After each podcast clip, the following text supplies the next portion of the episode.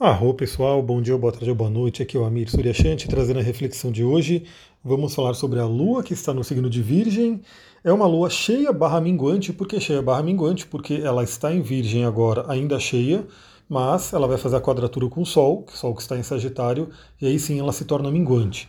Então o que isso significa? Né? A gente ainda continua com a, a forte luz aí da lua cheia para iluminar né, nossas questões mas ainda hoje a Lua vai caminhando e entra aí na quadratura com o Sol e forma aí o, aspecto da Lua minguante, que é aquele aspecto de limpeza, né? Muito interessante esse aspecto de limpeza por algumas coisas que a gente vai conversar. Primeiro que, vamos lembrar que essa lua, né, essa lua minguante, está vindo de uma lua nova em escorpião, ou seja, de uma lunação com a energia de escorpião. É, a gente falou bastante aqui, né, para quem acompanha desse, desse período né, do processo da passagem do Sol por Escorpião, essa, essa faixa do ano que envolve Escorpião. Em 2020, né, no ano que a gente está, nessa coisa toda doida que está acontecendo, era muito de se esperar de que o escorpião intensificasse tudo isso, né?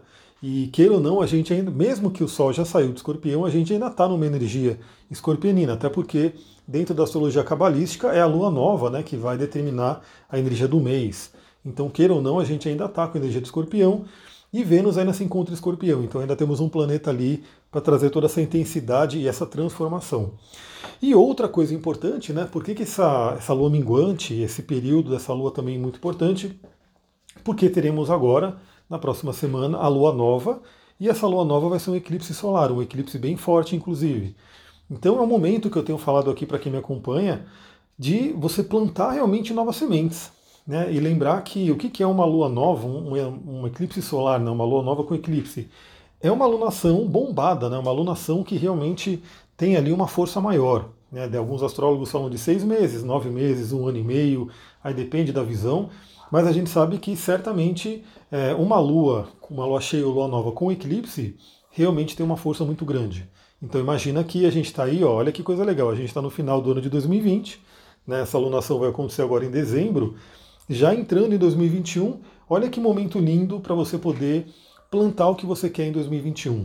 Né? O que, que você quer realmente para esse próximo ano. Já sabendo que os primeiros semestres, o primeiro semestre vai ser desafiador, teremos aí a, a entrada de Júpiter e Saturno em Aquário fazendo quadratura com Urano, então ainda vai ter aí muita coisa aí para a gente poder trabalhar. Mas não importa, né? Porque você tem que olhar para você, para sua vida e começar a decidir o que, que você quer para o próximo ano, como é que vai ser a sua vida, o que, que você quer determinar. Se cada pessoa né, tivesse ali determinando coisas boas para a própria vida, obviamente no conjunto a gente teria um ano muito bom. Então eu espero que você pense ali né, de coisas boas que você quer para o próximo ano. Mas obviamente a gente vai falar mais do eclipse depois.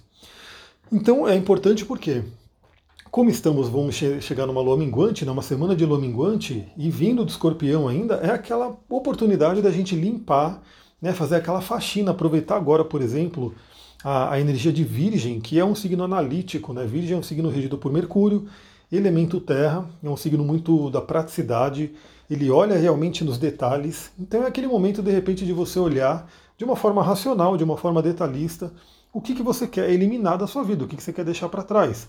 O que, que de repente né, pode impedir você, são padrões de, de pensamento, sentimento, hábitos que você tem. Depois, quando a lua chegar em Libra, a gente vai falar de relacionamentos também. Então, assim, esses padrões aí que a gente tem que de repente você percebe que ele pode atrapalhar você a determinar os seus planos quando chegar ali na lua nova. Né? Então, assim, é um momento de limpeza muito bacana. Lembrando que eu estou vendo o mapa aqui, né? Temos agora Virgem, onde a gente analisa, onde a gente vai poder olhar fundo para isso, né? olhar no detalhe. Depois vai ter a Lua em Libra, que a gente vai falar sobre ela, obviamente. A Lua em Libra ajuda a gente a pesar na balança, já é o símbolo de Libra, né? a balança, e também traz muito uma tônica de relacionamentos.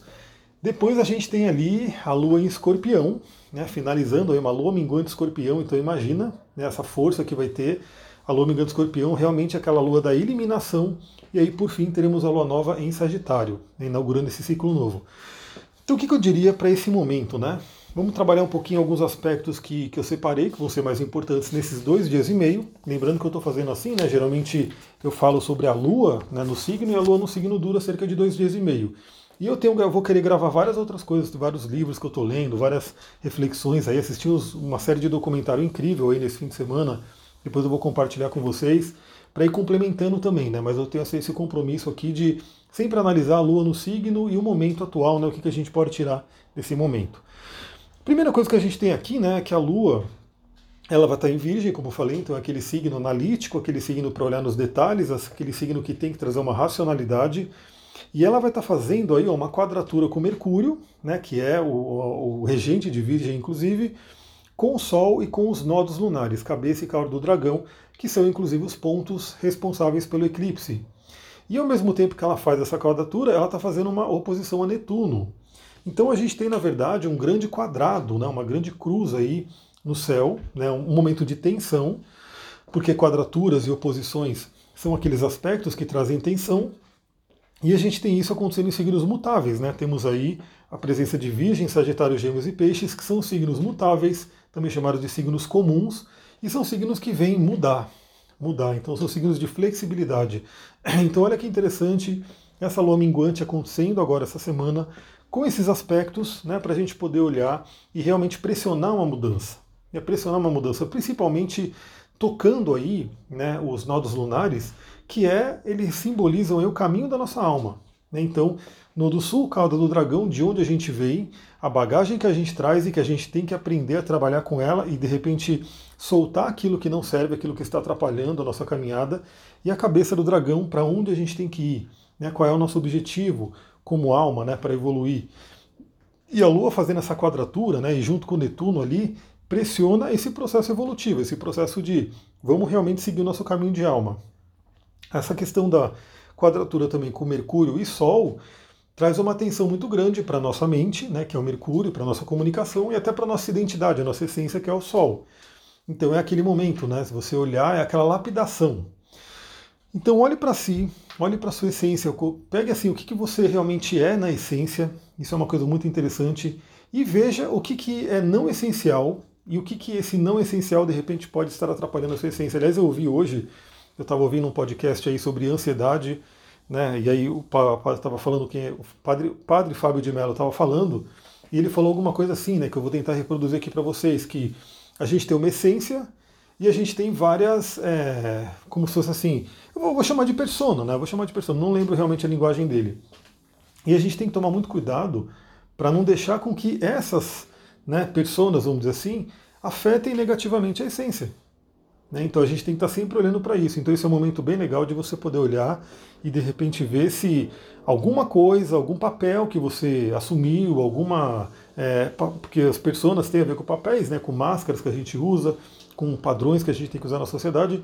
Será que algum deles, algum desses papéis pode estar afetando a sua essência? E é o momento de você poder se livrar disso, poder fazer essa transmutação, inclusive. A oposição a Netuno né, ajuda a gente realmente a trazer à tona tudo aquilo que é ilusório. Né, então, lembrando disso, né, se a gente tem essência, tudo aquilo que não é essência é parte de uma ilusão. Né, então, a gente pode realmente ter esse simbolismo do, da oposição com Netuno para poder enxergar isso e falar: não, isso aqui realmente não é o essencial para mim. Né, isso não está me levando aonde eu quero chegar. E, como eu falei, né, esse podcast sobre ansiedade, né, porque o, Brasil parece que é o país campeão aí de ansiedade, ainda mais agora com essa pandemia que piorou tudo. É, ansiedade tem muito a ver também com essa questão da ilusão, né? Porque a mente fica ali, né, é, com medo do futuro, pensando em coisas do futuro, e realmente você conseguir vir para o momento presente, tirar essa nebulosidade de Netuno, né? Porque o Netuno ele traz a névoa, a dificuldade de você enxergar, né, claramente, é algo importante. Né? De repente trazer essa clareza para a sua vida, essa questão de viver no momento presente. Mas não é só de aspecto tenso que a gente tem aí essa, luna, essa parte da Lua, né, essa Lua em Virgem. Porque teremos aí agora também, né, já está acontecendo o trígono com Urano e Lilith, então aquela força de libertação, né, aquele impulso para a gente poder se libertar. Então vem a Lua em Virgem e olha detalhadamente, minuciosamente aquilo que a gente tem que mudar, e o Urano em touro dá aquela, aquele impulso para a gente poder mudar. E a própria Lilith, a, a mulher selvagem, né, o aspecto da mulher selvagem, para poder empurrar isso também. Teremos também, mais para o final da passagem da Lua em Virgem, o sexto com Vênus em Escorpião. Então é aquele momento, de repente, daquela junção, né, Vênus e Lua falando bem, né, em signos de Virgem e Escorpião, para poder limpar, né, para poder deixar para trás aquilo que não serve mais. Já estaremos, estaremos a lua minguante. E a gente tem que ver essa questão também do, dos relacionamentos, né? Então, assim, se tem algum relacionamento que não está legal e que de repente não vai fazer parte do seu eclipse, né? Do seu da sua nova, de repente é o momento de olhar, transformar esse relacionamento, transformar qualquer dor que tenha num relacionamento. Né? E lembra que hoje cada vez mais a gente tem muitas técnicas, muito conhecimento para poder trabalhar essas questões. Não é mais preciso ficar sofrendo com isso, né? Então eu sei que muita gente sofre aí nesse mundo dos relacionamentos. A gente mesmo, né, eu e a Sullivan, o curso que a gente deu de, de relacionamento afetivo, em breve a gente quer disponibilizar ele para quem não, não pôde fazer na época, poder fazer novamente, online, né, tudo online bonitinho. Então tem hoje muitos recursos para a gente poder não ficar preso nisso, né, curar as relações. Então essa lua com, em simbolismo com sexto, né, com Vênus e Escorpião, traz esse simbolismo legal, até porque Vênus ainda está no trígono com Netuno, né, então traz essa possibilidade de entender o amor incondicional. Aliás, o, o, documentário que eu assisti no fim de semana fala muito disso, né? então depois eu trago aí para vocês, fiquem ligados aqui nos meus conteúdos. E por fim, né, a Lua em Virgem vai fazer o contato, né, o trígono, o contato benéfico com o Big Tree, né, com os três planetas que estão ali mexendo muito aí com a gente por, por conta de estar em Capricórnio. Né? Então vai fazer ali o trígono com Plutão, com Júpiter e com Saturno. Júpiter e Saturno que já estão se despedindo dessa energia, né? Agora em dezembro eles mudam para Aquário. Então é aquela chance também que a gente tem de firmar o elemento terra, de fixar esse elemento terra. Então olhar essa praticidade, né? É, olhar na nossa vida coisas práticas que a gente possa eliminar. Eu diria, por exemplo, né, é, hábitos alimentares, de repente, né, porque Virgem é um signo que cuida muito disso também, dessa parte, da nossa alimentação, da nossa saúde. Então, que tal de repente você pesquisar um pouco né, sobre aquilo que você come, sobre aquilo que você se alimenta e de repente decidir eliminar algumas coisas? Falar, meu, isso aqui não serve para o meu corpo, não é, um, não é um bom alimento, ou não é nem um alimento, né? Muitas pessoas hoje comem coisas que não são chamadas de alimentos, são produtos alimentícios. Então, de repente, é um momento legal, né? Trazer a transformação de Plutão, a intensidade de Plutão para transformar um hábito, o, a fé de Júpiter, a expansividade de Júpiter e também a questão da, da, do otimismo de Júpiter, do tipo, meu, eu vou melhorar com isso, eu vou conseguir né, ter esse novo hábito, tirar esse hábito ruim, colocar um novo.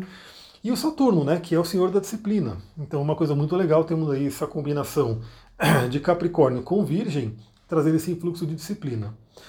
Por fim, né, deixa eu falar um pouquinho sobre o tarô, que é o que eu quero trazer bastante para vocês. Aliás, vou dar a dica, né? É, eu sempre faço isso, eu sempre dou a opção da pessoa, se ela quiser, é, eu leio o tarô, também leio, mas agora eu quero fazer isso cada vez mais, então eu vou sempre até incentivar a pessoa, quando a gente fizer uma leitura de mapa astral, eu abrir também o tarô para ela ver o, a mandala astrológica no tarô, que é o tarô terapêutico, porque eu quero realmente disseminar esse conhecimento maravilhoso. Então já para quem for fazer os atendimentos daqui para frente, eu vou incentivar muito aí a pessoa a também trabalhar com o tarô. Bom, a gente pode trabalhar com o tarô de várias formas. Uma forma que eu tenho trabalhado, principalmente nas reflexões aqui, é aproveitar a correspondência astrológica né, para poder trazer um arcano, ou dois, ou três, enfim, depende do que vier, para poder refletir um pouco. Que arcanos que eu trouxe, né?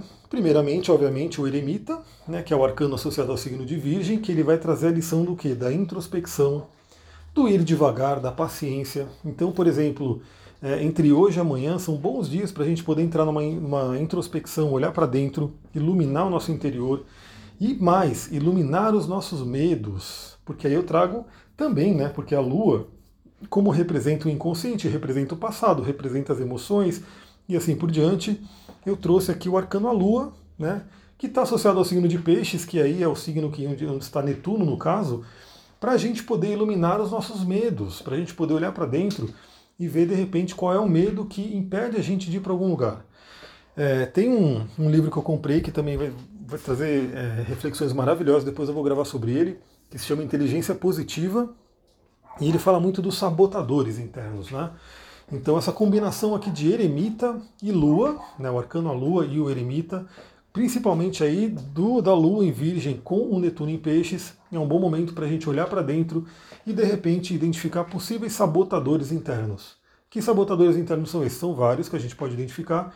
Esse livro vai, vai dizer uma metodologia, inclusive, para identificar. Eu vou usar, inclusive, nos atendimentos, enfim, no tudo que eu for trabalhar agora. Mas uma, um grande sabotador que a gente sabe é o medo.